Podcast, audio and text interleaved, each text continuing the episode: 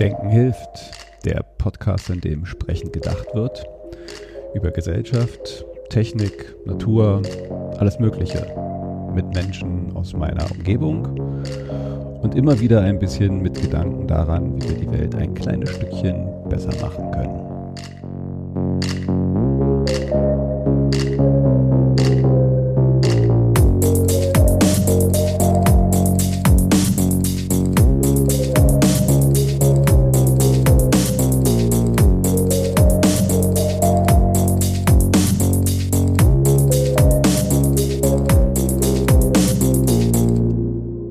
Zu Denken hilft. Eine neue Folge. Äh, diesmal, äh, nee, live sind wir ja nicht. Ich wollte gerade sagen live aus dem Krankenhaus, aber äh, wir sitzen hier, äh, ich und mein Gast Carsten sitzen hier in einem Krankenhaus und wollen uns heute, oder einem ehemaligen Krankenhaus und wollen uns heute auch äh, thematisch passend über digitale Gesundheit im weitesten Sinne, beziehungsweise die Digitalisierung des Gesundheitswesens.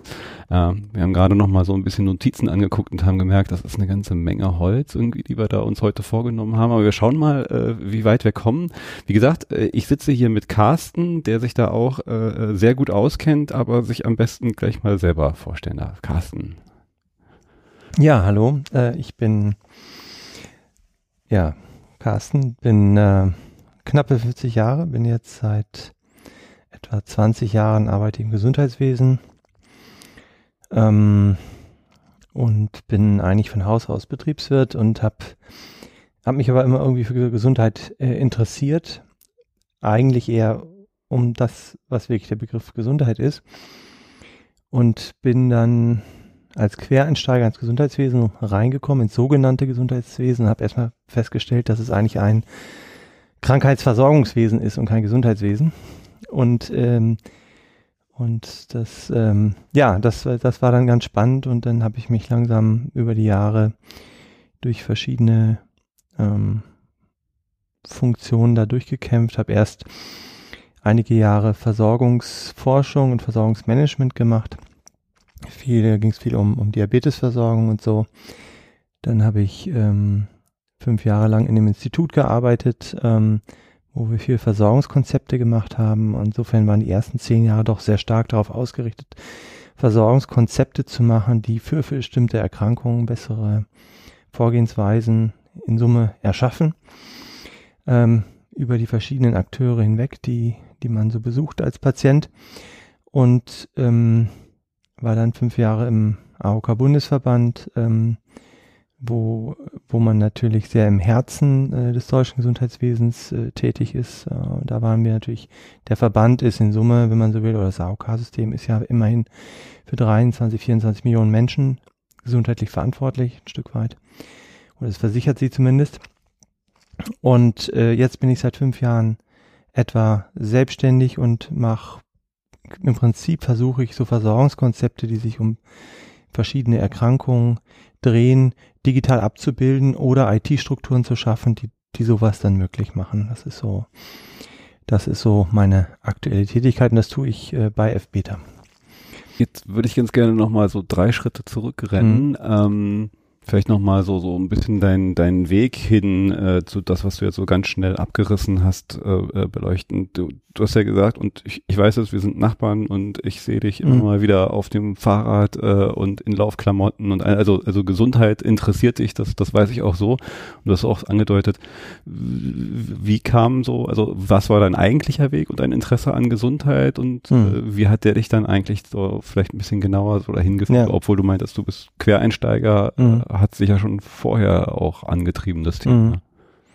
Ja, ich hatte immer äh, Spaß an Sport und irgendwie ist es auch so passiert, dass ich äh, durch meine Eltern irgendwie so geprägt war, dass ich meistens bei äh, Medizinern war, äh, mein Leben lang, die zwar auch Schulmedizin konnten, die aber eher äh, nicht schulmedizinisch, also alternativ äh, äh, therapiert haben. Und wenn man in der ersten Lebenshälfte ist, dann hat man ja auch noch nicht so viele Erkrankungen, sondern geht es mehr darum, äh, gesund zu bleiben oder an der Gesundheit zu arbeiten sozusagen. Ähm, äh, in der Homöopathie nennt man das eine konstitutionelle Therapie. Das heißt, man guckt, ob man im Balance ist in der Phase, wo man noch gar nicht krank ist. Ja? Und das können, das kann die klassische westliche Schulmedizin, die ist, die, da kommt das gar nicht so richtig vor. Die fängt erst an, wenn man eine harte Diagnose hat, wenn man irgendwie substanziell krank ist auf irgendeine Art und Weise. Einen Risikofaktor hat, eine Disbalance hat, äh, alkoholabhängig ist, depressiv ist oder äh, kurz vom Burnout ist, also substanzielle Symptome hat sozusagen. Und die, mh, hm, die tendenziell die östliche Therapie oder die alternativeren Therapiemethoden, die ähm, fangen eben viel früher an. Die gucken, ob du, wenn, während du gesund bist, ob du richtig in Balance bist sozusagen. Und das fand ich immer ganz spannend. Und ähm, das ist zum Beispiel beim beim Sport ist es ja auch so, wenn man anfängt äh, bei Sport, zum Beispiel Ausdauersportarten oder auch andere, äh, zu machen und es ein bisschen intensiver macht, dann fängt man irgendwann an zu gucken, na, was muss ich jetzt machen, um noch einen Schritt weiterzukommen, sozusagen, ja, und äh, wie ist, bin ich, also trainiere ich genug oder trainiere ich schon zu viel? Ja, wie balanciere ich das? Wie geht das dann mit der Ernährung und dem Schlaf und dem Stressreduktion und so weiter? Wie bringe ich da eine Balance in mein Leben, äh, ähm, um entweder als Hobby oder auch dann professionell, was ich nie gemacht habe, aber also da ist immer das Spiel zwischen diesen Polen, ne? Zwischen ähm, und äh, das fand ich eigentlich immer spannend. Dann hat sich aber eigentlich eher in so eine betriebswirtschaftliche Ecke erstmal äh, verschlagen, so mit, weiß nicht, wie, wie war das so, so von, Schule hin ins Berufsleben, so was, was war da so der Weg dann eigentlich, wenn es nicht der äh, Gesundheitsweg war? Ja. Ich wollte eigentlich, äh, ich wollte eigentlich eher was Gestalterisches machen, ähm, Produktdesign oder Architektur oder ähnliches, was Kreatives vermeintlich. Und dann habe ich da mich orientiert und habe mal ein bisschen ausprobiert, ähm, ein paar Praktika gemacht in die Richtung, habe dann gemerkt, das fand ich so fürchterlich unstrukturiert, was da passierte. Bei den Leuten, wo ich dann sowas probiert hatte. Mhm. Das war mir zu künstlerisch, zu frei und, und, und zu chaotisch irgendwie, habe ich gemerkt, das ist es doch nicht so. Und bin dann irgendwie nachdem ich auch ein paar Jahre im Ausland gewesen war, bei internationaler Betriebswirtschaft gel gelandet. Äh, nicht, weil mich das Thema so sehr interessiert hat, sondern weil es darum da ging, äh, weil ich wusste, ich kann ganz gut Leute zusammenbringen und Leute zu, auf ein gemeinsames Ziel ähm, hin motivieren und äh, solche Initiativen starten. Und das, das wusste ich irgendwie und dachte ich, Betriebswirtschaft ist da eine ganz gute Grundlage dafür. Also das äh, miteinander zu verbinden, obwohl ich eigentlich mich für die Betriebswirtschaft zu dem Zeitpunkt gar nicht so sehr interessiert hatte. Hm. Und äh, du hattest schon mal so ein paar erste Stationen des Gesundheitswesens äh, mhm. äh, erläutert, mit denen du dann in Kontakt gekommen bist. Vielleicht, also kannst ja mal erzählen, wo du dann da eingestiegen bist in dieses ja. Gesundheitswesen und vor allen Dingen wäre es, glaube ich, auch ganz gut, bevor wir äh, abdriften in Fachlichkeiten, mhm. da, da, besteht ja die Gefahr, dass wir dieses Gesundheitswesen vielleicht mal so ein bisschen aufdröseln, um mal so ein gewisses Verständnis zu schaffen, wenn wir in Deutschland von Gesundheitswesen, was ja. ist das eigentlich? Äh, ja. Wovon reden wir da? Aber was war denn da so deine erste Station, äh, ja. der Kontakt mit diesem Wesen? Mit diesem Wesen. Ähm, meine erste richtig berufliche Station war ein Versandhandel für Diabetesbedarf. Aha. Diabetiker messen täglich mehrfach in der Regel ihren Blutzucker und spritzen vielleicht Insulin die haben viel, brauchen viel Diabetesbedarf, nennt sich das. Ähm, das sind die Dinge, die man meistens nicht in der Apotheke kaufen kann, sondern zu einem Sanitätsfachhandel geht. Und äh, weil die Diabetiker das regelhaft brauchen, äh, hat sich und, und, und dann auch eine gute Preis-Leistung wollen sozusagen, äh, weil sie es halt massenhaft abnehmen wollen, dann haben sich spezialisierte Händler rauskristallisiert. Und dieser Händler der eine Stelle ausgeschrieben hatte, der wollte ein neues Versorgungsmanagement aufsetzen, gemeinsam mit Roche Diagnostics. Und Roche ist Marktführer im Diabetes-Teststreifenmarkt. Und Roche, also das ist Roche Diagnostics und es gibt auch den äh, Ableger von Roche, der pharmazeutische Produkte macht, der natürlich auch Insulin liefert. Und das heißt, die als Marktführer wollten zusammen mit diesem Händler, der in Deutschland relativ stark war zu dem Zeitpunkt, ähm, und innovativ, äh, wollten die eine gemeinsame explorative Studie machen und nicht so eine klassische ähm, äh, klinische Studie für ein Arzneimittel, sondern sie wollten einfach mal relativ frei untersuchen, wo läuft es eigentlich gut in der Diabetesversorgung, wo läuft es eigentlich schlecht. Und nicht fokussiert auf ein Arzneimittel, sondern ich gucke mir jetzt die Ernährungsgewohnheiten der Leute an, ich gucke mir deren psychische Gesundheit an, ich gucke mir deren soziales Umfeld an, ich gucke mir an, bei welchem Haus- und Facharzt sie sind, wie das da läuft, ich gucke mir die Diabetesassistentin an, die vielleicht unterstützt. Dann gucke ich mir an, wann die in welche Kliniken kommen und äh, wie, die, wie die Prozessstrukturen in Kliniken und bei den Ärzten sind. Dann gucke ich mir an, wie ähm, ähm, wie die, vielleicht auch eine betriebswirtschaftliche Sicht, wie, wie die Kostenstrukturen sind bei der Produktion dieser Dienstleistungen von Ärzten im ambulanten oder im stationären Bereich. Also wir haben sehr frei explorativ geguckt und über ein Jahr ähm, äh, in drei Standorten jeweils 70 Diabetiker verschiedener Schweregrade und Richtungen ähm, untersucht, mit Interviews befragt, äh, äh, sind wirklich zu denen nach Hause gegangen, haben uns das im Wohnzimmer angeguckt und sind auch die ein oder andere sind uns mal umgekippt auf dem Sofa, wenn die unterzuckert waren, was ja ab und zu mal vorkommt. Also wir haben das wahre Leben. Ja, da ging es um alles, äh, äh, da ging es um alles, um Übergewicht, um Erektionsstörungen und sonst was, all das, was dann vorkommt, wenn man diese Erkrankung hat von A bis Z. So, es war sehr hands-on. Ähm, aber ganz toll eigentlich. Und ähm, nach einem Jahr haben wir dann gesagt, in der zweiten Hälfte der Studie wollen wir Interventionen entwickeln. Ähm, also wollen wir quasi auf das, was da an, heute an Versorgung stattfindet, neue Dinge draufschalten, zusätzlich einführen in die Versorgung und damit die Versorgung dieser 3x70 Patienten verbessern und dann messen, welchen Effekt das hat. Jetzt fällt schon ganz oft der Begriff Versorgung. Ähm, kann man es sich vielleicht auch ohne in diesem äh, äh, Gesundheitswesen aktiv zu sein so ein bisschen vorstellen vielleicht, aber ich glaube, das mhm. vielleicht nochmal ein, ja. ja, ein guter Ansatzpunkt, um nochmal so zu äh, erklären, wer, wer, wer spielt denn da alles mit, wer interagiert denn da miteinander und, und wie entsteht denn dann das, was du jetzt auch immer so mit ja. Versorgung äh, äh bezeichnet hast. Vielleicht, ja. ich weiß nicht, äh, wo so, so, so ein guter Einstieg wäre, so die Sektoren, die, ja. die Stakeholder, die Mitspieler, die, mhm. die, die jeweiligen großen Bereiche, aus denen eigentlich unser Gesundheitswesen besteht, vielleicht mal so aufzudröseln. Vielleicht ja. ist das so ein Einstieg. Also wenn wir krank sind, dann gehen wir immer zu jemandem, der heißt dann Arzt oder Mediziner. Das ist so das, was die meisten wirklich so kennen. Aber dahinter steckt ja noch viel, viel mehr. Und das hat in den unterschiedlichen Ländern eine ganz unterschiedliche Struktur. Und in Deutschland geht das auf Bismarck zurück, auf die Reichsversicherungsordnung. Und die wurde damals äh, ja, ins Leben gerufen, um das Volk wehrfähig zu halten damit das Kanonenfutter sozusagen dann auch fit an die Front kommt. Wenig äh, überraschend. Das war politisch damals ein wichtiges Ziel. Und man hat äh, versucht, ähm, eine Ordnung zu schaffen, ein Gesundheitswesen, ein sogenanntes Gesundheitswesen zu, zu schaffen, mh, was damals als Reichsversicherungsordnung äh, hieß, glaube ich. Ähm, und ähm, ähm, da hat, da haben quasi alle Menschen miteinander dieses soziale, scheinbar soziale oder mittlerweile soziale System geschaffen, dass, äh, äh dass man halt gemeinsam äh, dafür sorgt, dass man im weitesten Sinne äh, erstmal gesund bleibt, abstrakt gesagt. Und ähm, äh, darauf geht immer noch das heutige Sozialgesetzbuch zurück, was der Gesetz, die gesetzliche Basis dafür ist. Und da ist ganz viel drin geregelt. Und ähm, da sind ganz viele Begriffe gesetzt und da können wir jetzt vielleicht die wichtigsten uns mal mhm. angucken. Erstmal muss man verstehen, äh, dass äh, ähm, quasi, da sind verschiedene Akteure des Gesundheitswesens definiert. Ähm, das sind unter anderem die ambulant arbeitenden niedergelassenen Ärzte. Das sind die Kliniken, ähm, das sind die äh, sonstigen Leistungserbringer. Also das alles sind Leistungserbringer, die erbringen die Leistung, äh, um Gesundheit zu schaffen oder Versorgung äh, für bestimmte Erkrankungen äh, darzubieten, sag ich mal.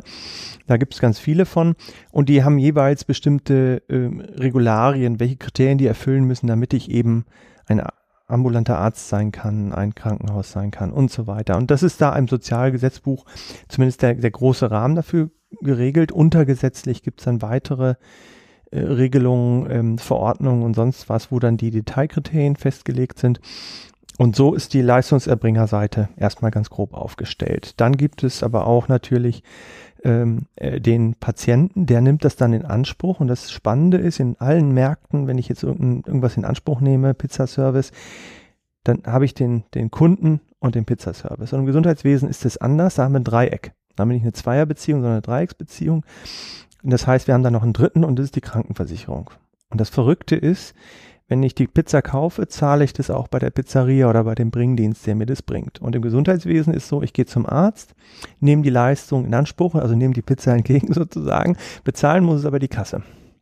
Genau, also was für eine Pizza, ob auf deiner Pizza irgendwie nur äh, Analogkäse und äh, Champignons drauf sind oder vielleicht noch was anderes, das ist ja auch so ein bisschen geregelt. Genau. Und äh, da gibt es für jeden der, der verschiedenen, also erstmal gibt es den äh, äh, gibt es den Regelleistungskatalog der gesetzlichen Krankenversicherung, das heißt die, die ungefähr 100 Krankenversicherungen, die es in Deutschland noch gibt, äh, die haben einen sogenannten Regelleistungskatalog, den die alle mehr oder minder gleich erbringen. Und wenn ich zum Arzt gehe, muss die Kasse das auch bezahlen. Das ist der Kontrahierungszwang. Also sie, sie muss, äh, den, den Kontrakt muss quasi eingegangen werden, sozusagen. Ich habe da einen Anspruch drauf als Versicherter. Über die private Krankenversicherung reden wir jetzt an dieser Stelle mal nicht. Ich glaube, das hm, wird ja, zu kompliziert. Aber 90 Prozent der Menschen sind ja äh, gesetzlich versichert und die äh, haben darüber, wird deren Versorgungsbedarf quasi abgebildet. Und äh, für jeden Sektor, und das ist jetzt ganz wichtig, also den Leistungssektor, also den, die ambulanten Ärzte, die Kliniken, die Hebammen, die Physiotherapeuten und all die, die es da gibt, gibt es innerhalb dieses Regelleistungskatalogs gibt es dann eigene Vergütungsregelungen.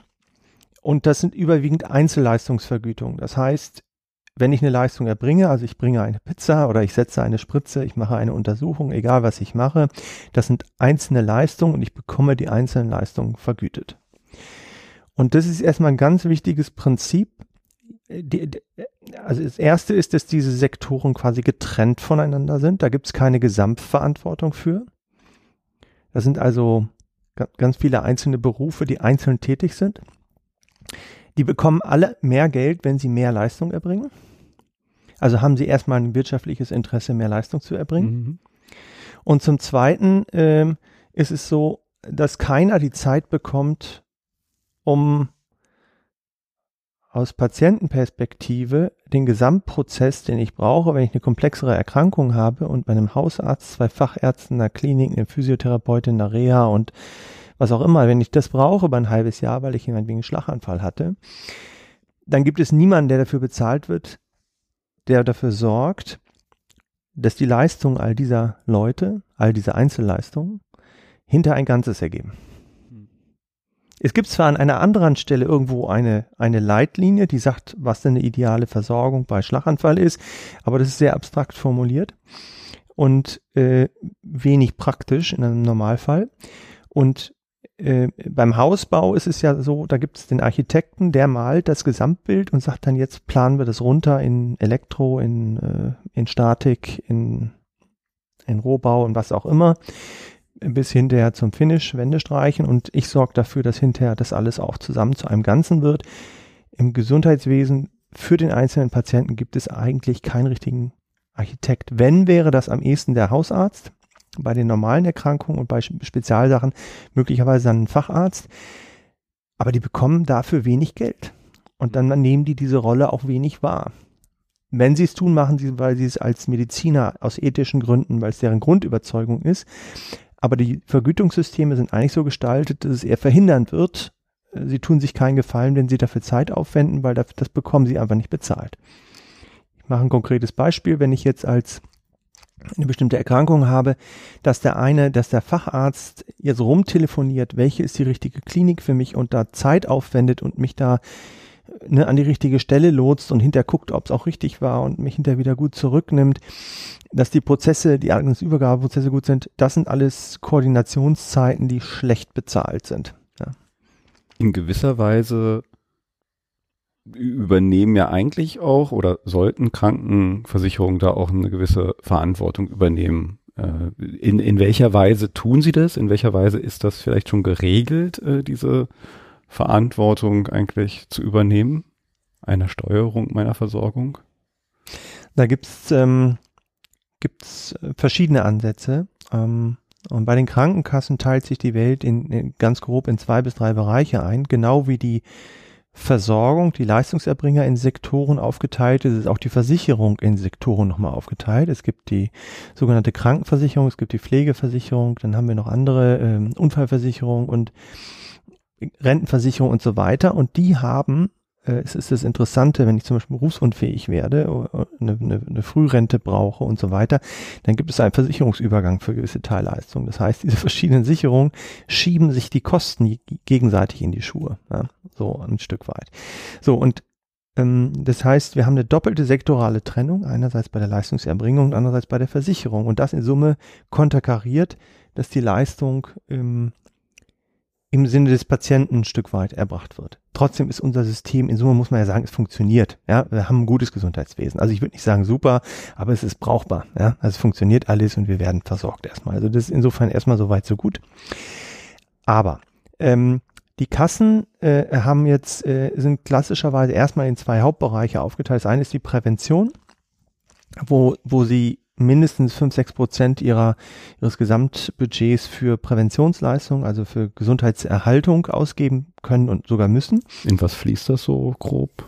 Bitte? In was für Dinge fließt das so? Was muss ich mir das da vorstellen? Ganz grob sind es eigentlich zwei Bereiche. Das eine ist das äh, betriebliche Gesundheitsmanagement. Das heißt, ich gehe als Krankenkasse in den Betrieb rein und, und äh, wenn da 500 Mitarbeiter sind, dann versuche ich da Gesundheitstage zu organisieren oder ich analysiere das Unternehmen, gucke, wo sind die Risiken, wenn das jetzt Stahlarbeiter sind, ne, wo, wo, wo, kommen, wo sind die gefährlichen Situationen. Ich versuche Risiken zu vermeiden und dann äh, auf anderen Arten und Weisen quasi äh, dafür zu sorgen, dass ähm, äh, alle auch sonst gesund bleiben. So, da gibt es ganz viele unterschiedliche Maßnahmen. Das ist das eine. Und das andere sind individuelle, also das sind, das sind also Setting-Ansätze. Ich kann genauso in Schulen gehen oder in andere Bereiche und da schaffe ich Gesundheit in, an diesen Orten, die, die da sind. Also den Betrieb, die Schule und andere Settings. Und das andere ist, dass ich ähm, eine äh, Verhaltensprävention mache. Das heißt, ich ändere am Verhalten der Menschen was. Ich gebe den Gesundheitskurse. Ich, ich sage jetzt platt Bauch, Beine, Po, ne? Aber also Entspannung, bessere Rückenhaltung, ähm, Ausdauertraining, äh, alles, was man sich an so Gesundheitskursen so vorstellen kann. Und da habe ich als Versicherte dann einmal im Jahr oder zweimal im Jahr, glaube ich, kann ich an sowas teilnehmen, grob. Gibt es bestimmte Regeln, wie oft das stattfinden kann und bestimmte Formate. Genau, das sind so die beiden ganz großen Bereiche sozusagen. Ja, dann gibt es noch Detailsachen, aber ich glaube, das wird zu technisch, da jetzt tiefer drauf einzugehen. Ähm, und der andere Bereich der Krankenkasse ist die Versorgung von Krankheit. Und das Spannende ist, äh, und das findet über die Leistungserbringer statt, die wir eben angesprochen hatten. Und das Spannende ist, dass 95 Prozent eben in die Versorgung von Krankheit geht und nur etwa 5, 6 Prozent in die Gesunderhaltung. Ja? Und äh, das ist so im SGB quasi angelegt. Also diese Aufteilung der prozentualen Anteile ist dann genau. schon festgelegt. Mhm. Ähm, jetzt mit so einem groben Überblick über unser System. Äh, wir wollen ja hin zur Digitalisierung unseres Gesundheitswesens. Hm, entschuldige, einen Satz muss ich noch ergänzen, ja? habe ich gerade vergessen. Ich hatte ja eben dem Gesundheitswesen ein bisschen den Vorwurf gemacht, da koordiniert keiner den Einzelfall. Es gibt zwei Orte, an denen im Wesentlichen oder drei, an denen koordiniert wird. Das eine ist ähm, jetzt praktisch angefangen auf den Einzelfall eben, die Kasse macht da schon was. Sie hat Case Manager für schwere Fälle im Normalfall. Oder ich kann in die Filiale einer Krankenkasse gehen, da werde ich auch ein Stück weit unterstützt. Das gilt aber mehr für die schweren Einzelfälle und nicht für, zu sehr für die breite Masse. Dann gibt es ein zweites, zweites Ding, das sind die sogenannten Disease Management Programme, wo ich für die wichtigsten großen Volkserkrankungen breit wirksame Programme habe, wo schon ein bisschen mehr zusammengearbeitet wird. Und dann gibt es die sogenannten Selektivverträge parallel, wo, wo einzelne Krankenkasse bestimmte Versorgungskonzepte machen, die hoffentlich dann etwas besser zusammenwirken, die aber nicht so on vogue sind und nicht so gut wirken, wenn man so will, äh, weil es da viele Umsetzungsprobleme gab und gibt. Und es gibt noch einen noch einen weiteren Bereich, das ist im Prinzip das, das Bundesministerium für Gesundheit auf einer nationalen Ebene, regelhaft den Sachverständigenrat äh, für Gesundheit ähm, beauftragt, so Gutachten zu machen zu bestimmten Gebieten, Themengebieten, wo man sich vielleicht tiefer kümmern. Das, da wird sozusagen die bundesweite Strategie gemacht und die Kassen machen da dann ihre kassenspezifische Strategie. Und die Umsetzung ist dann das, was ich eingangs gerade sagte, sozusagen. So grob kann man sich das vorstellen. Jetzt fällt mir aber auf, bevor ich, ich würde es dann doch nochmal, äh, auch nochmal zurückgehen und nochmal ein paar mehr Player äh, in dieses Spiel reinbringen, die ich finde, wir zumindest mal erwähnt haben wollen, weil, also äh, mir fällt da zum Beispiel ein, wenn ich dann bei einem, um diese Begrifflichkeiten mal zu nutzen, Leistungserbringer bin und da entsprechend äh, äh, versorgt werde, ist ja ein Teil der Versorgung vielleicht auch eine Tablette oder äh, andere Medikamente, die mir verschrieben werden und damit halt auch ein weiterer Player in diesem Spiel, äh, nämlich die äh, Healthcare and Life Science oder die Pharmabranche, wie wir sie vielleicht jetzt mal äh, verkürzt nennen wollen, also die ja nicht ganz unwichtig sind, glaube ich, in diesem in diesem Spiel von von Gesundheitswesen. Und dann vielleicht mal so, so grob zusammengefasst, gibt es da, glaube ich, noch ein, ein Konglomerat an verschiedenen unterschiedlichen ähm, Organisationen, die in gewisser Weise halt als Interessensvertretungen agieren, aber halt durchaus auch schon äh, Kraft haben, da halt einzuwirken, von Kassenärztlichen Bundesvereinigung bis zu, äh, ja, you name it, du könntest ja vielleicht noch so ein paar aufhören, wen du vielleicht wichtig findest, aber ich nenne es jetzt mal so, so äh, unterschiedliche Interessensorganisationen, die halt äh, diese bisher benannten vertreten und äh, äh, einwirken auf das System und wie es so funktioniert oder funktionieren sollte aus ihrer Sicht. Magst du vielleicht nochmal? Ja, also das ist, eben haben wir ja über Bismarck und das Sozialgesetzbuch und sowas gesprochen. Das klingt ja erstmal nach einem sehr stark staatlich organisierten Teil. Den gibt es auch wirklich. Es gibt ja auch viele kommunale Krankenhäuser, die dann den Kommunen gehören und so weiter. Das ist sozusagen mehr der vom, vom Staat äh, vermeintlich und von den Kommunen organisierte Teil des Gesundheitswesens. Aber es gibt, also das in ganz, in ganz mit dem, was du gerade noch gesagt hast, ist die Gesundheitswirtschaft. Es ist wirklich eine Wirtschaft. Es geht um 350 Milliarden ungefähr, die wir in Deutschland jeweils pro Jahr an, an, äh, an Budgettopf haben, um die Gesundheitsversorgung im weitesten Sinne zu organisieren. Und das ist eine Menge Geld und dementsprechend wenn es um viel Geld geht, ist es auch mal sehr politisch und da geht es knallhart auch um Interessen. Das ist, ist genauso. Und ähm, da muss man sich überhaupt nichts vormachen. Und ähm, das eine ist quasi die Industrie, das ist, ist die pharmazeutische Industrie, aber auch die Diagnostik und, und Hilfs- und Heilmittel, äh, Hilfsmittelhersteller, also Rollstühle, Spritzenverbandsmaterialien, alles, alles, was halt irgendwie vom genau. Krankenhausbett bis zum Messgerät genau. bis alles, was da irgendwo so ist. Genau. Und das sind, ähm, das ist eine in, in Summe eine erhebliche Industrie und ähm, aber jetzt muss man knallhart sagen, der alle, die in diesem Gesundheitswesen sind, also umso größer die Gruppen sind, umso besser sind sie organisiert darin, ihren Anteil vom Kuchen zu bekommen. Und es äh, äh, eigentlich ist der Kampf nicht darum, den Patienten besser zu versorgen, sage ich jetzt mal frech, ähm, äh, so, so sehr, sondern eigentlich geht bisher der Kampf mehr darum, äh, dass meinetwegen die ambulanten Ärzte äh, darum kämpfen, äh, mehr Budget zu bekommen als die Krankenhäuser. Oder die Krankenhäuser wollen von allen anderen äh, einen größeren Teil des Budgets quasi abknapsen und für sich. Also jeder, jeder Sektor kämpft darum, einen größeren Budgetbereich zu bekommen. Ähm, und es ist ganz egal, um wen es da geht. Das tun eigentlich alle. Und äh, die bessere Standesvertretung haben die, die größere Gruppen sind. Ja? Äh, die haben dann die größeren ähm, äh, Verbände, die, die, die sie in, in, in Berlin jetzt hier politisch repräsentieren. Und äh, ähm, und traditionell die größten sind im Grunde genommen äh, sind der ambulante Sektor, also die niedergelassenen Ärzte auf der einen Seite und die äh, Kliniken auf der anderen Seite. Das sind die die also sehr starken, die auch die Versorgung sehr stark prägen. Natürlich ist dann Pharma und Medtech ähm, als nächstes auch sehr stark ähm, und die sonstigen Leistungserbringer, die kleinere Gruppen sind, die haben in der Regel eine relativ schlechtere Interessenvertretung, weil sie einfach weniger sind und weniger stark, weniger Mitglieder dann in den Verbänden haben sozusagen. Es geht um weniger Volumen auch letztendlich. Ja. So grob kann man sich das vorstellen.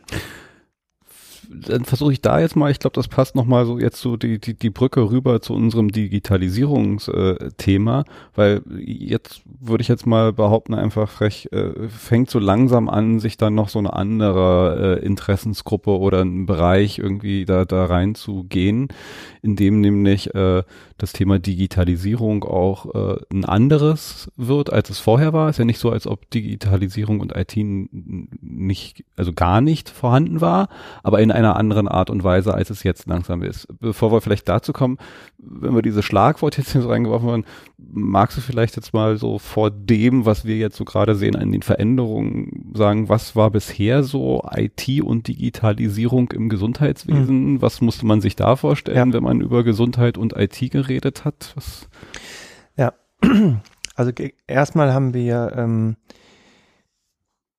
ähm, in den letzten 10, 15 Jahren haben wir alle, hm, die wir die schon länger, also bewusst überblicken, sage ich mal, im Erwachsenenalter erlebt haben, vor 15 Jahren hatten ein paar Freaks, äh, war erst im Business-Umfeld üblich, dass man irgendwie ein Smartphone hatte. Äh, da gab es dann noch ein paar und ein Nokia-Telefon oder solche Sachen.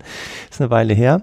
Ja. Äh, ja äh, und heute haben das Smartphone alle. Das heißt, ähm, vereinfacht gesprochen, vor 15, 20 Jahren war IT in der Breite dazu da, die wichtigsten Kernprozesse eines Unternehmens abzubilden.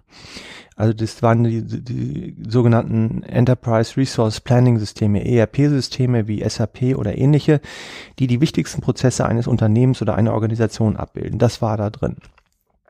Und der, der Endkunde, der Nutzer, ähm, der Patient oder der, ja, der, also der hatte im Prinzip für seine Prozesse, wir im privaten Bereich hatten für unsere Prozesse vielleicht mal Word auf dem Rechner, ja, so. Oder Word Perfect damals oder wie auch immer das alles hieß, so. Und da ist natürlich riesig viel passiert in den letzten 20 Jahren was, was haben wir jetzt? Jetzt haben wir, jetzt haben wir also plötzlich IT nicht nur bei den Profis, also in der Klinik oder im Arztpraxis und so weiter, sondern wir haben es auch beim Patienten. Das ist erstmal ein Riesenschritt. Und jetzt muss man sich ja fragen, was ist denn in diesem System überhaupt abgebildet? Meistens dient ja IT dazu, Prozesse abzubilden. Und welche Prozesse sind denn da jetzt abgebildet? Jetzt könnte man ja denken, man geht in die Klinik oder in die Arztpraxis, da sind da Versorgungsprozesse abgebildet. Also wie mache ich einen Menschen gesünder oder wie versorge ich eine bestimmte Erkrankung?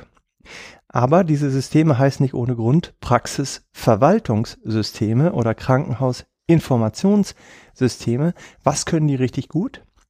Die können richtig gut die Patientendaten aufnehmen und die können richtig gut die Leistungen erfassen, diese eben genannten Einzelleistungen äh, und die Dokumentation dafür machen.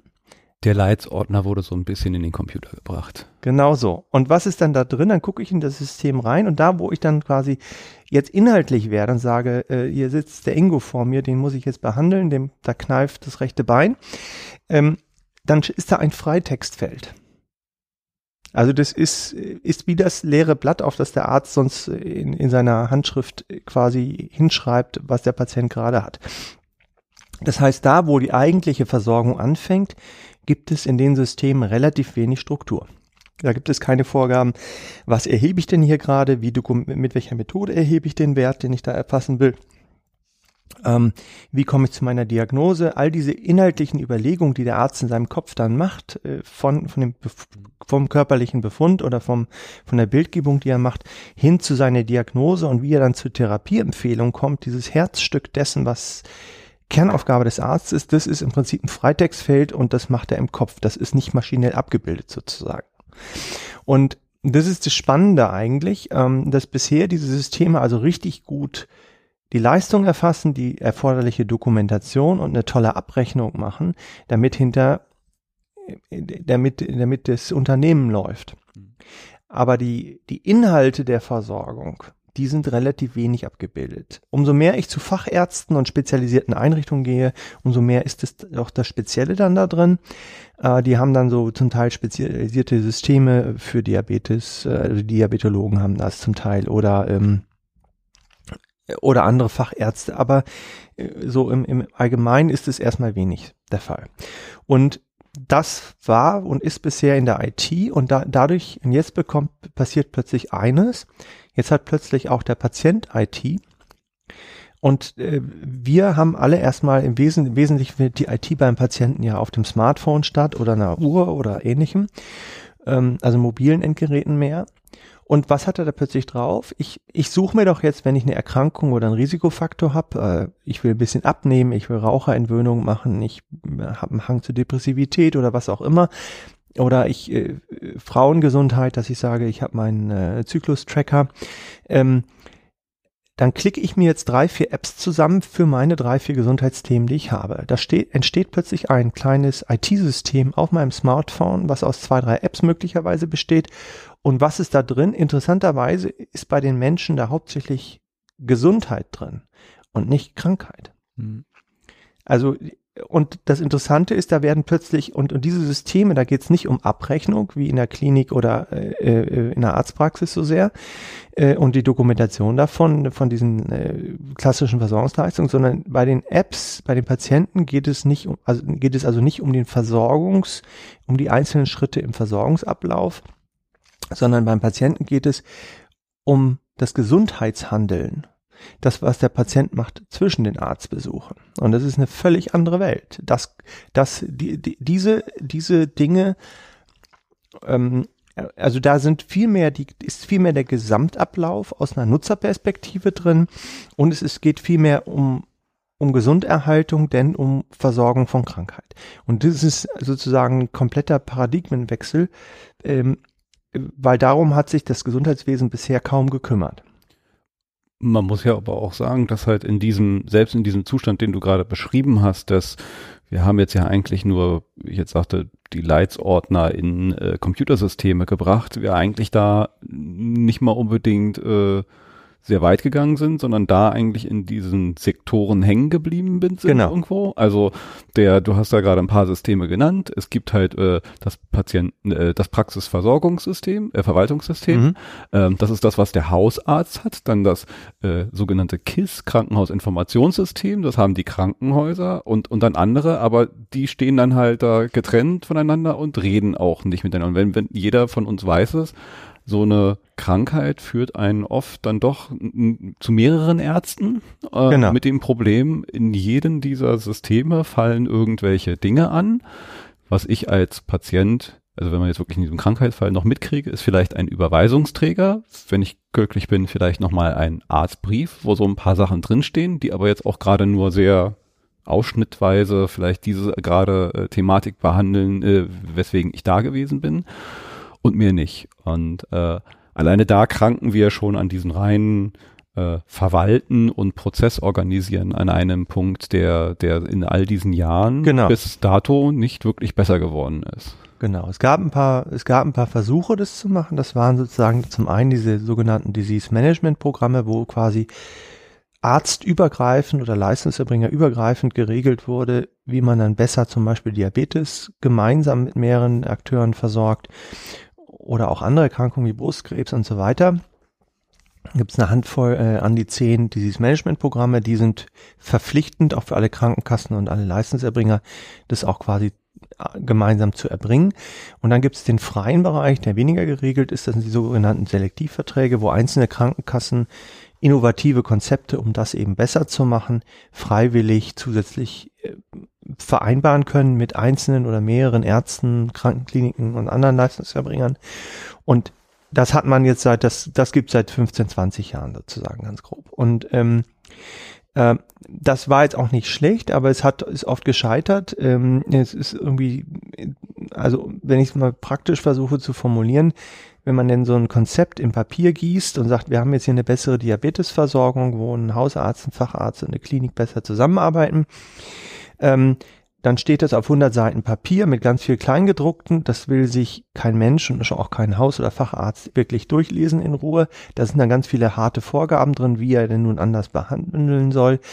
Wenn er am Tag 60 oder 70 Patienten sieht, dann hat er gar keine Zeit in dem richtigen Augenblick, wenn der Patient von der einen Kasse, der dann da mitmacht, ähm, dann genau da den anders zu behandeln nach dem Konzept, das ist irgendwie eine relativ schwierige Sache. Ähm, wenn dann 100 Kassen kommen mit jeweils drei Selektivverträgen, äh, dann muss ich irgendwie 100 mal äh, drei äh, Selektivverträge im Blick haben und wenn der Patient von der einen Kasse kommt, muss ich was anders machen, als wenn der von der anderen Kasse kam. Das ist irgendwie relativ schwierig. Äh, die ähm, man weiß schon, dass die, äh, die Hausärzte verordnen am liebsten irgendwie so 30 bis 60 Arzneimittel, die sie im Kopf haben. Und es gibt aber 30.000 Arzneimittel. Ja? Also das ist so, mhm. man, die, die haben so einen Druck im täglichen, haben dann ihre drei, vier Minuten, die sie für Zeit für einen Patienten haben. Das ist, war zu kompliziert. Ähm, vereinfacht gesprochen, es gibt solche Verträge, es gibt auch ein paar, die richtig gut sind und die richtig gut laufen. Aber in der Breite hat sich das noch nicht durchgesetzt. Warum? Jetzt komme ich zurück zu diesen ERP-Systemen. In den, ähm, äh, wenn ich, wenn ich SAP in einem Unternehmen einführe und vorher wurde die Buchhaltung äh, oder die Produktion eben auf Papier gelöst und dann führe ich plötzlich SAP ein, da ist dann plötzlich in SAP vorgegeben, wann welcher Stempel zu setzen ist, in diesem Fall ja digital, wann welche Dokumentation dafür zu machen ist. Das heißt, die Form, wie die in der IT der Ablauf strukturiert ist, zwingt die Mitarbeiter, das so zu machen, weil sonst können sie das nicht dokumentieren, zum ersten. Und zum zweiten, das auch alle gleichmäßig zu machen. Und dann entsteht plötzlich eine Transparenz. Wie viel Kisten habe ich denn heute gepackt? Ja, ähm, oder wie viel Vorgänge habe ich bearbeitet? Und, und, und äh, also es, es wird ein, eine einheitliche Qualität erzwungen ein Stück weit und auch äh, mehr Transparenz geschaffen. So und ähm, Genau das passiert jetzt über die IT im Gesundheitswesen gerade, äh, weil sie jetzt verfügbarer ist. Und wenn man so will, haben die Apps jetzt das Potenzial, das was früher diese besonderen Versorgungsprogramme waren, ähm, wie die Disease-Management-Programme oder Selektivverträge oder ähnliches, die kann ich jetzt plötzlich in eine neue Hülle packen und es nicht mehr in die alte Papierhülle des Vertrages, der hm, nicht so sexy vielleicht war, äh, sondern die kommt plötzlich in der äußeren Form einer elektronischen Verpackung einer App daher. Und die sind plötzlich nicht in der Hand eines Arztes, der den Vertrag dann aus dem Schrank zieht, aus dem Ordner, sondern ähm, die kommen plötzlich aus dem App Store. Ja? Und äh, jetzt mit den Digas ist es plötzlich möglich, die auch als Arzt zu verordnen. Okay, vorsichtig. Jetzt fangen wir nämlich, jetzt machen wir einen mhm. Riesensprung und du hast mhm. was eingeführt, da müssen wir uns, glaube ich, nochmal so ein bisschen hinhangeln uns irgendwie. Ja, die Digas, mhm. äh, also vielleicht fangen wir, also du hast ganz schön diesen Paradigmenwechsel, den jetzt mit Apps und ich glaube halt auch vor den Apps hat man schon etwas beobachten können, das nannte sich also immer unter dem Schlagwort Dr. Google, also ja, auch äh, genau. eine, eine gewisse ähm, äh, selbstbewusste andere äh, Rolle von, von Patienten, die nicht nur so zum äh, Gott in Weiß hingegangen sind, sondern plötzlich halt sich mit der zunehmenden Digitalisierung im Privaten halt auch informiert haben, anderes Bewusstsein. Ich glaube, da kann man viele Trends wahrscheinlich mit reinziehen, die halt äh, allgemein gesellschaftlich so, so von, von Fitness-Trends und, und, und, also so, so Dinge haben sich so ein bisschen gedreht. Ja. Äh, und, und auch so, so, so einen anderen Druck und, und Interagieren wahrscheinlich äh, verursacht.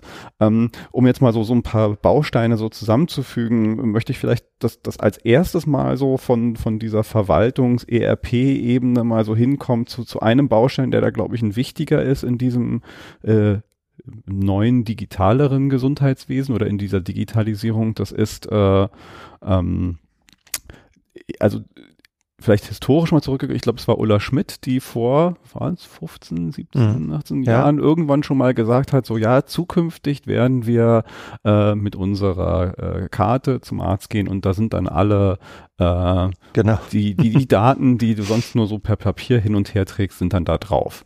So, das war, glaube ich, schon ein Versprechen, was wir vor, ja, 20 Jahren. 20, 20 Jahren, ja, 20 Jahren so gekriegt haben.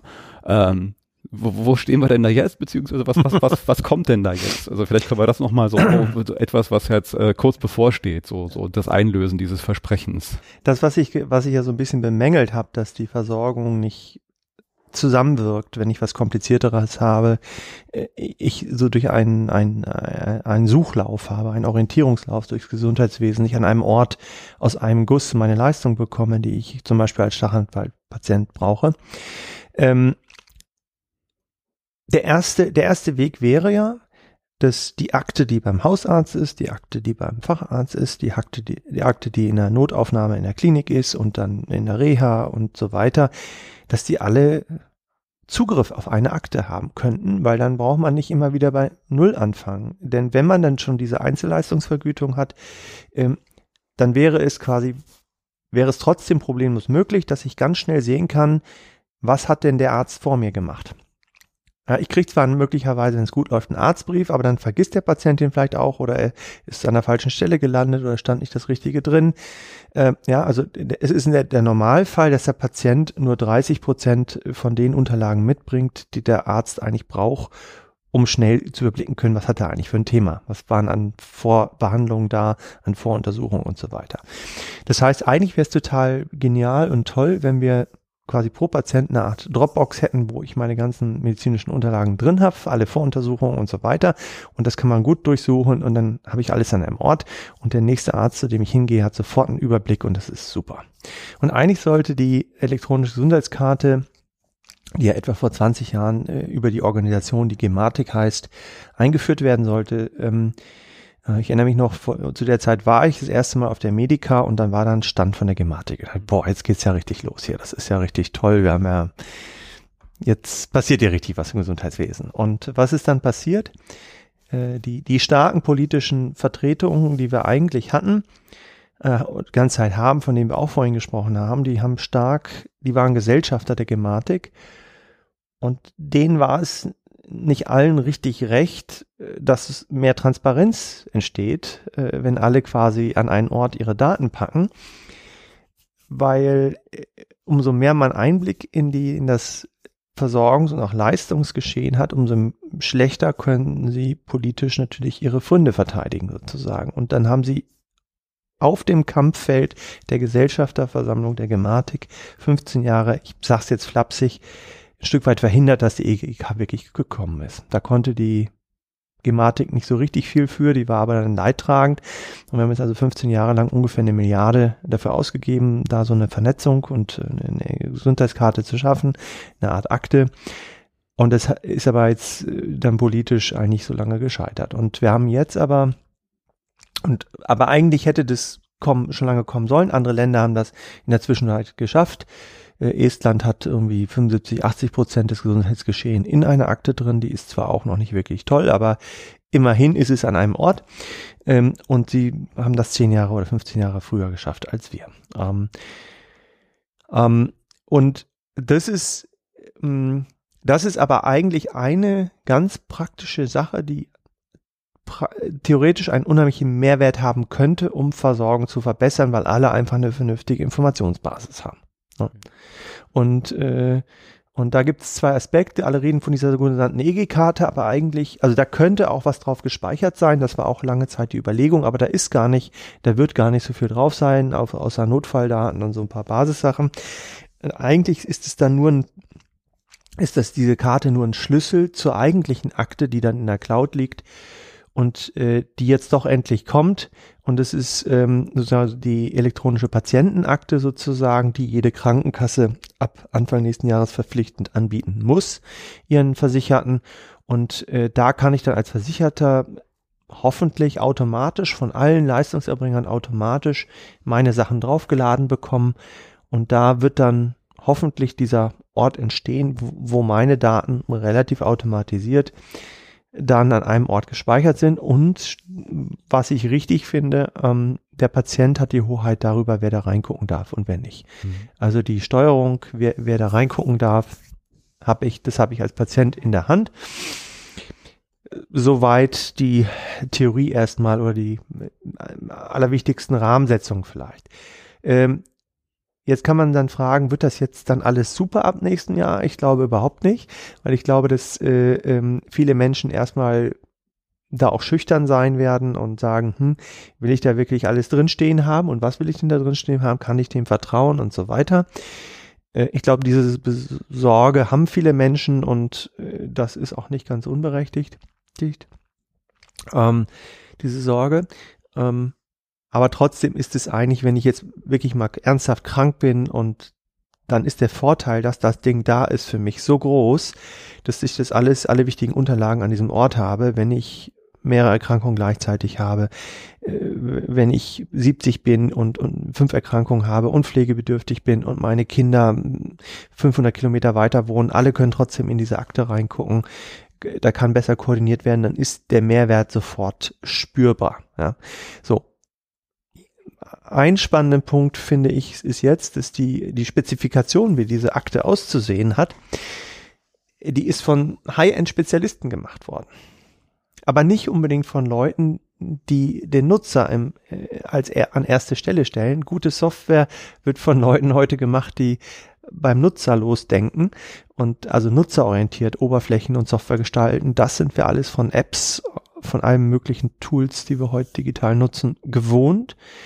Und die Spezifikationen für diese Akte erstmal sehen ganz anders aus. Die sind, die sind äh, aus Sicherheitsaspekten, aus formalen Anforderungen entstanden und nicht aus einer Nutzerperspektive. Deshalb bin ich relativ reserviert darin, was meine Erwartung ist, wie viele Leute das schnell und vor allen Dingen regelhaft nutzen werden, weil wenn das ein ziemlich störrisches, bürokratisches Ding ist, diese EPA, dann ist der Spaß, den die Nutzer haben bei der Benutzung, egal ob es der Arzt ist oder der Patient, möglicherweise relativ gering am Anfang und äh, ich glaube, da werden wir, ich vermute, dass wir da ein paar Jahre Lernzeit noch brauchen, bis das wirklich äh, dann viele auch nutzen. Das ist so ein Bauchgefühl, also ein fundiertes Bauchgefühl. Ja? Ich würde das teilen. Also vielleicht an der Stelle äh, äh Disclaimer, ich glaube, ich hatte das an anderer Stelle noch schon mal gesagt. Also ich, ich arbeite ja auch in gewisser Weise damit. Mhm. Ich bin zum Beispiel angestellt bei einem Unternehmen, die äh, eine solche EPA für äh, für mehrere Krankenkassen bauen.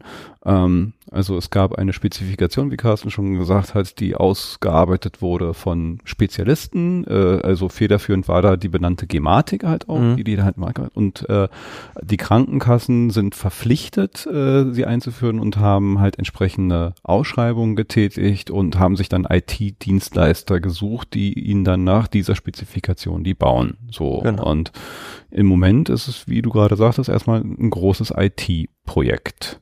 So an sich. Da wird halt eine IT-Infrastruktur aufgebaut, äh, die dann nachher ab nächsten Jahr werden uns dann wohl die Krankenkassen anschreiben und sagen, hurra, hurra, hier guck mal, du kannst jetzt hier mhm. diese EPA genau. dir, das wird weiterhin für uns äh, Versicherte freiwillig bleiben, also niemand muss das tun. Ich mhm. habe die Möglichkeit, also die Krankenkassen sind verpflichtet, mir dieses Serviceangebot zu machen, ja. was ich dann nutzen kann oder auch nicht.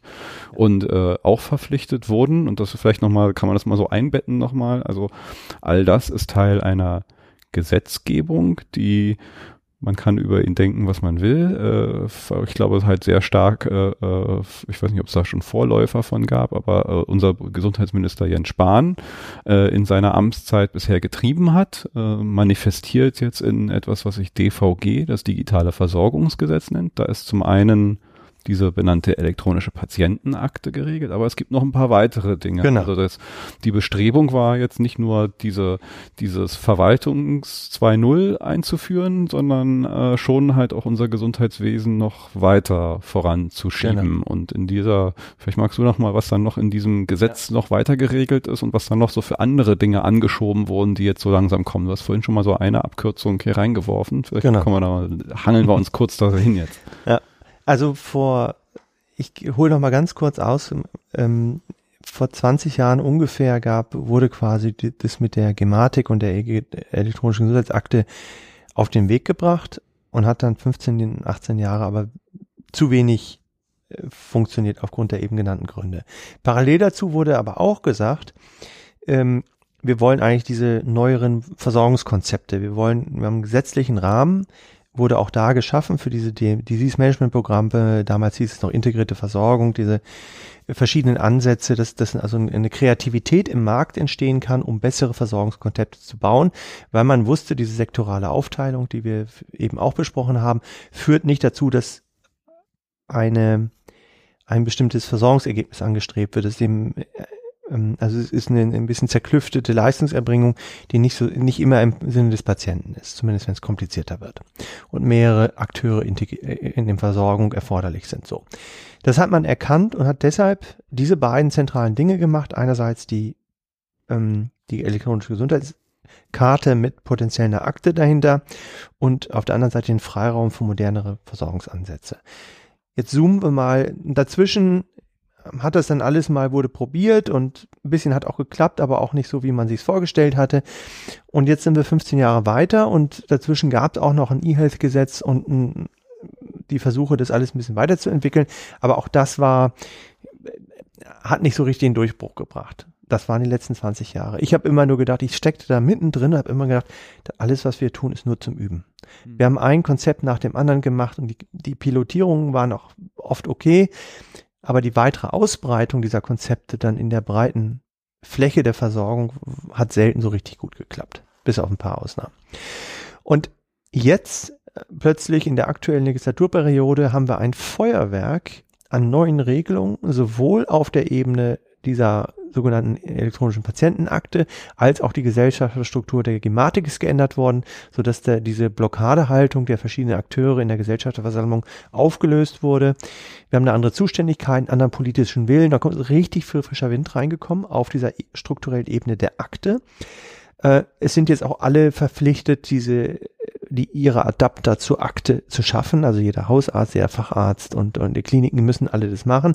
Äh, sonst gibt es, da gibt es unterschiedliche Motivationsmittel wie. Aber auch Strafen. Strafen, also, genau. Das meine ich damit, ne? Also Malus eher ja, als, als genau. Bonus, aber genau. Also das ist stark, ist Motivation, dass jetzt auch alle das zukünftig nutzen. Ich bin gespannt. Ähm, das zum einen. Und zum anderen hat man on top auf diese Rieseninfrastruktur erstmal, dass alle da sicher, Datenschutz, IT-sicherheitsmäßig und so weiter, dass es alles gut funktioniert. Ähm, parallel dazu gibt es jetzt eine neue Welt quasi mit den ähm, sogenannten digitalen Gesundheitsanwendungen. Und ähm, in dem Zuge ist es so, dass das äh, BMG ähm, Bundesministerium für Gesundheit. Ja, danke, ja. richtig. ähm, hat hat erkannt, äh, dass quasi die Apps ja nicht so sehr die, also auch die Prozesse des Arztes, wie er versorgt, abbilden, aber vor allen Dingen, was ich als Patient zwischen den Arztbesuchen in meiner Freizeit machen kann, um meine Gesundheit zu verbessern, das, das ist ja in den Digas drin äh, oder in den Digital Health Anwendungen, wenn man so will. Und das hat man da erkannt und bisher wird eigentlich im Gesundheitswesen das bezahlt, was in der Arztpraxis stattfindet und die Pille, die, okay, die ich zu Hause nehme, aber dass ich mein Verhalten ändern muss, um gesünder zu werden, das hat die gesetzliche Krankenversicherung bisher eigentlich nicht oder kaum bezahlt. Das haben wir ganz am Anfang gehabt, das sind die fünf Prozent. Ja. Und in der DIGA ist plötzlich, ist jetzt das Potenzial drin, da kann da ist mein Anteil, den ich als Patient dazu beitragen kann, dass es mir mit Diabetes besser geht, was ich morgens, mittags und abends dazu tun kann, darin kann mich plötzlich die App anleiten. Mhm. Die kann mein Trainingspartner dafür sein. Da kann mein Trainingsprogramm drin sein, meine einzelnen Einheiten, die kann mich erinnern, die kann den Arzt automatisch informieren, wenn ich entgleise. Da kann alles Mögliche drin sein. Und da entsteht eine völlig neue Welt, weil plötzlich mein Gesundheitshandeln, weil, weil nicht nur eine Integration von einem Hausarzt, einem Facharzt und einer Klinik stattfindet, äh, potenziell, sondern weil plötzlich auch das Gesundheitshandeln des Patienten mit dem ärztlichen Handeln des Haus- oder Facharztes integriert werden kann auf diese Art und Weise. Und das besser zusammenwirkt als in der Vergangenheit und genau viele haben auch gesagt, der Patient ist die größte ungenutzte Ressource im Gesundheitswesen. Also um das nochmal so, so äh, äh kurz zusammenzufassen, mit diesen Tigas wird jetzt etwas geschaffen, was vorher, also Eigeninitiative war. Ich habe mir selber aus Interesse eine App runtergeladen, habe die bezahlt vielleicht oder vielleicht gab es mal hier und da eine innovative Versicherung, die gesagt hat, ja, die Tinnitus-App oder irgendwas, mit denen machen wir diese Selektivverträge, die mhm. du gerade benannt hast. Aber ähm, jetzt ist auf breiter Basis die Möglichkeit ja. geschaffen, dass äh, solche Apps äh, verschrieben werden. Also die App auf genau. Rezept so als Schlagwort ist jetzt da, ähm, so wie ich halt eine zugelassene äh, Kopfschmerztablette oder andere Medizin verschrieben und bezahlt kriege von der Krankenversicherung, muss jetzt auch, wenn ich sie verschrieben kriege, die zugelassene App äh, von der Krankenversicherung bezahlt werden. Genau. Ähm, so, mal so das als sich betrachtet, ist etwas, wir reden ja immer äh, über, über Deutschland, wenn es um Digitalisierung geht, ganz schön despektierlich, zu Recht. Also wir mhm. hängen da echt hinterher. Äh, da könnten wir jetzt auch nochmal viel drüber reden. Aber da ist grundsätzlich erstmal etwas geschaffen, was äh, ich, wird immer so gesagt, und ich glaube, es ist schon wahr, eine Weltneuheit ist. Also in der Konsequenz und Größenordnung etwas äh, zu ermöglichen, dass es halt jetzt äh, äh, ja solche digitalen Gesundheitslösungen oder Helferlein oder wie auch immer man sie jetzt nennen will, DIGAs halt, digitalen mhm. Gesundheitsanwendungen, mhm. auch wirklich von so einem System bezahlt werden müssen. Das ist schon ja ja, ein großer Schritt erstmal, muss man mal. Ich habe vor drei Jahren äh, mehrere Studien äh, für die Bertelsmann Stiftung gemacht und da haben wir versucht, diese, diesen, diese neue Digital Health Welt ähm, äh, zu analysieren und da haben wir gesehen, Deutschland ist im Bereich der Medizinprodukte unter den Top 3 weltweit. Ich glaube, die USA und Japan waren äh, da auch in, vertreten unter den Top 3, aber wir sind richtig gut bei Medizinprodukten. Und dann denkt man natürlich, naja, Digital Health ist auch so, so was ähnliches wie Medizinprodukt, ja. Und da waren wir, da konnte man ganz klar sehen, Deutschland ist bestenfalls im Mittelfeld, äh, was die Innovationskraft dahingehend angeht und was die Rahmenbedingungen für solche Anbieter auf dem Markt angeht, noch weiter, also eher im hinteren Drittel vielleicht. Ähm, kann jetzt drüber streiten, äh, wie man das bemisst und so weiter, aber auf jeden Fall waren wir da nicht sonderlich gut. Und wir haben jetzt, der, das Ministerium hat es jetzt geschafft, die Rahmenbedingungen so weit, so gut zu machen, dass äh, ähm, die Rahmenbedingungen für solche Anbieter im weltinternationalen Vergleich betrachtet vielleicht an erster oder zweiter Stelle sind. Die Rahmenbedingungen erstmal. Mhm. Und das attrahiert natürlich, also es ist ja schon viel Kreativität da und gerade auch in Berlin viele Startups, die da rein wollen und die auch gut sind. Ähm, und, äh, ähm, und, und einerseits, dass also jetzt tolle Rahmenbedingungen dafür geschaffen wurden, zum einen und zum anderen auch viele Startups in Deutschland sind, die das auch machen wollen, aber auch international auf den deutschen Markt drängen, was immer der Fall ist, weil Deutschland ist international betrachtet immer ein total wichtiger Markt für Gesundheitsprodukte ge schon gewesen. Dadurch haben wir jetzt ein Innovationspotenzial geschaffen, wo wir sowohl Angebote in Deutschland hier neu schaffen können für solche äh, Themen, aber auch einfach wirklich ziemlich gute Rahmenbedingungen jetzt haben. Und das ist wirklich neu und äh, wir durften als, als Unternehmen, ähm, also als FBETA durften wir da in mehreren Förderprojekten des Bundesministeriums für Gesundheit auch unterstützen. Wir haben also quasi im Vorfeld der Gesetzgebung überlegt, worauf müsste man denn achten? Ja, also was sind die Dinge, die ich im Kopf haben muss, wenn ich hier jetzt Gesetzgebung machen will? Wie muss ich den Rahmen denn auch stricken? Und, ähm, und das Spannendste war eigentlich, dass wir viele Workshops gemacht haben zwischen den Spitzenorganisationen, den sogenannten, also all diesen Verbänden, wo ich eben so ein bisschen mit einem leicht negativen Ton sage, da geht es natürlich viel auch um Geld, ist auch so, aber äh, es, es gibt da schon auch genug Anteile, die ernsthaft Versorgung verbessern wollen. Und diese Diskussion konnten wir da führen zwischen dem gemeinsamen Bundesausschuss, zwischen den Spitzenverbänden der Kassen, äh, einzelnen Kassen, den Startups, äh, den Ministerien und so weiter. Ähm, und wir haben quasi über eine, eine Reihe von, ich glaube, an die 30 Workshops, haben wir quasi diese Inhalte schrittweise durchdiskutiert, wo man sagt, um, um die Richtung, um die Ausrichtung festzulegen und, und das so zu takten, dass es auch diesen Mehrwert schafft. Und das Schönste für mich persönlich ist, weil ich ja auch mehr von der Aspekt der Gesundheit komme, wo quasi, wie, was kann ich denn als einzelner betroffener Mensch an meiner Gesundheit verbessern?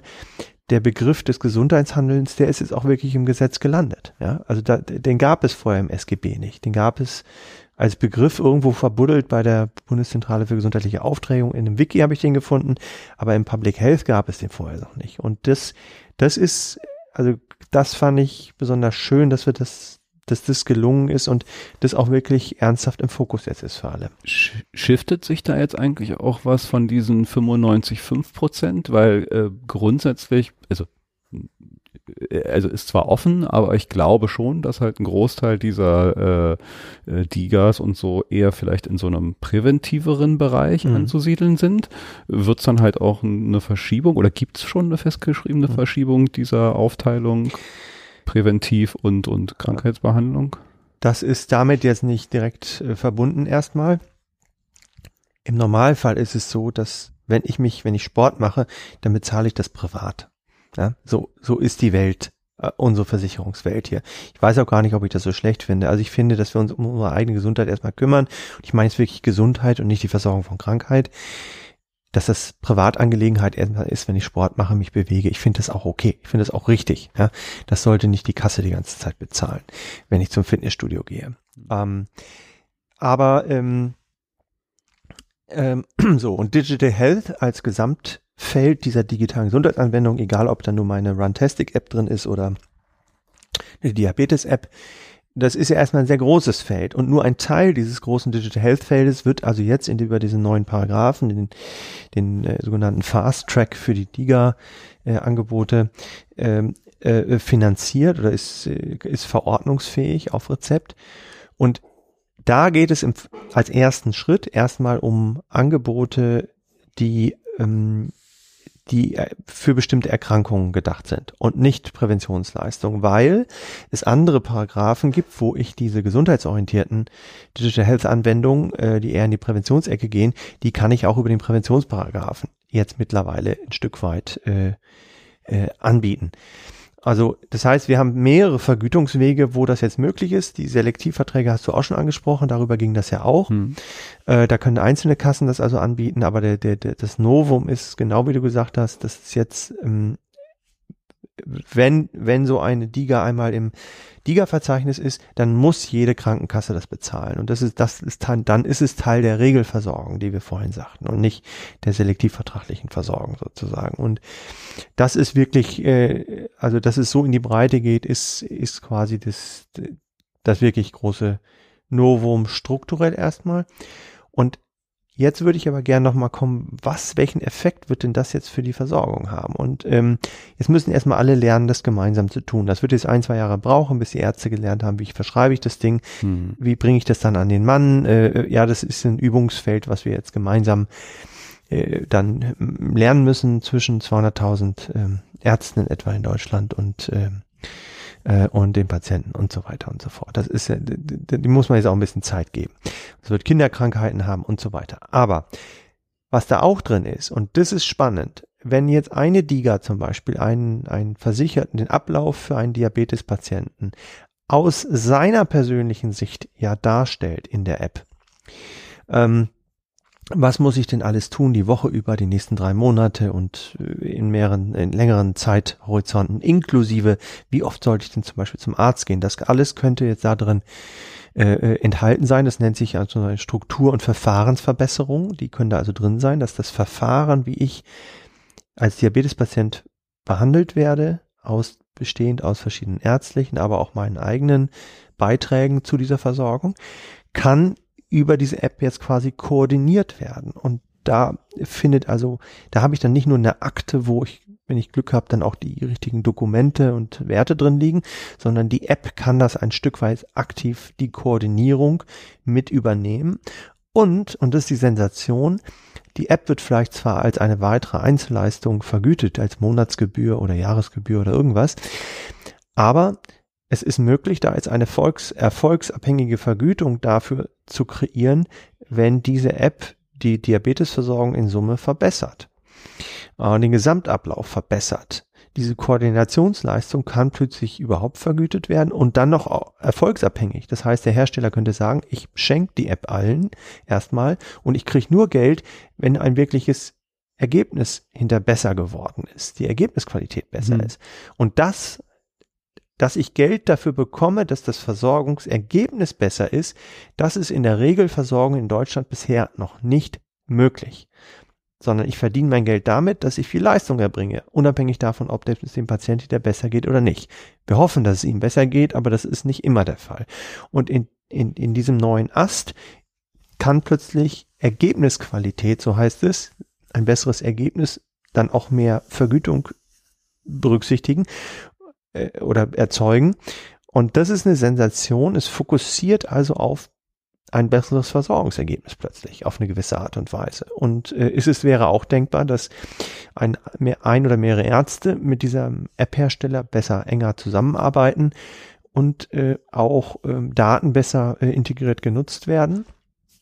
Ähm, und das wird jetzt nicht alles über Nacht passieren, aber der, der Weg, in den es also jetzt geht dadurch, ähm, führt doch zu einem besseren und ganzheitlicheren Verständnis von, von Gesundheits- und Versorgungsmanagement. Ich überlege gerade, eigentlich haben wir es echt irgendwie geschafft, in dieser Zeit doch von Struktur bis irgendwie eigentlich zu einem Punkt, wo wir jetzt gerade mhm. stehen, äh, einen guten Ritt zu machen. Ähm, ich meine, das Thema ist groß und spannend und wir könnten jetzt, glaube ich, genau in dem Bereich, wo du angekommen bist, nochmal richtig uns rein vertiefen. Die Frage ist nur, ob man das vielleicht nochmal äh, in den zweiten Teil macht. Ich mhm. finde, also wir, das muss man jetzt auch mal erstmal verarbeiten. Also wie, mhm. ich, ich, ich selber bin jetzt, du bist länger äh, in dem Business, ich bin so ein bisschen Quereinsteiger, also noch mehr Quereinsteiger und noch ein bisschen mhm. kürzer und überhaupt erstmal so äh, das zu verstehen, wer, wie, wo, mhm. mit wem, die Abkürzung und alles, das ist eine ganze Menge. Insofern ja. würde ich jetzt mal unseren Zuhörern und Hörerinnen die Zeit geben, das vielleicht nochmal zu verarbeiten, so mhm. mitzunehmen, einzusortieren und dann gerne vielleicht nochmal äh, einen zweiten Teil anschließen, weil auch es passiert da gerade so viel jetzt, äh, da können wir vielleicht noch mal in ein paar Wochen alleine schon uns mal hinsetzen und haben auch mal ein paar erste Erkenntnisse, weil ich glaube, das letzte ja. Mal, wo ich jetzt nachgeguckt habe, im DIGA-Verzeichnis waren zwei mhm. drin. Ähm, es geht jetzt langsam los und vielleicht haben wir in ein paar Wochen schon spannende neue erste Erkenntnisse, wo wir da anschließen können, wo du jetzt gerade aufgehört hast. Sehr gerne. Ja, ja vielen Dank. Ähm, ich habe so mal ein paar, paar Standardfragen, die ich immer so, so, so stelle noch irgendwie, aber ich glaube, die schließe ich an, nämlich so, so die Frage nach der Utopie, die man sich so mhm. vorstellt, so in dem Bereich, wo wir reden. Vielleicht machen wir das nochmal im nächsten Mal, da können wir noch ein bisschen ja. einsteigen. Eine Frage kann ich dir aber trotzdem schon mal stellen, weil äh, die, die, äh, die gehört auch dazu. Alle meine Gäste äh, frage ich, äh, was ihr All-Time Favorite Song ist. Ich habe nämlich noch eine kleine Playlist, die ich dazu führe und ich finde, es ist nochmal so ein schöner kleiner persönlicher Abschluss äh, und sagt ja auch ein bisschen was über äh, Gast oder Gästin aus. Was ist denn dein All-Time-Favorite-Song? Oh, es ist gar nicht so einfach. Ähm, es ist für niemanden einfach. Ja, ja. Ich, ich, also mir fällt spontan, äh, spontan ist super. Äh, B-52s, äh, was? B, B-52? Äh, nee, nee, äh, Groove is in the Heart. Ah ja, äh, Groove is in the Heart war. Waren, waren die B-52? Nee, das war jemand anders. Äh, Groove is in the Heart. Ich, ich weiß, wenn äh, du meinst, suche ich nochmal raus, kommt auf die Liste Groove is in the Heart. Ich ja, genau. Lieber nicht. Ja. Will keiner hören. Ja, also vielen Dank und bis zum nächsten Mal. Danke dir.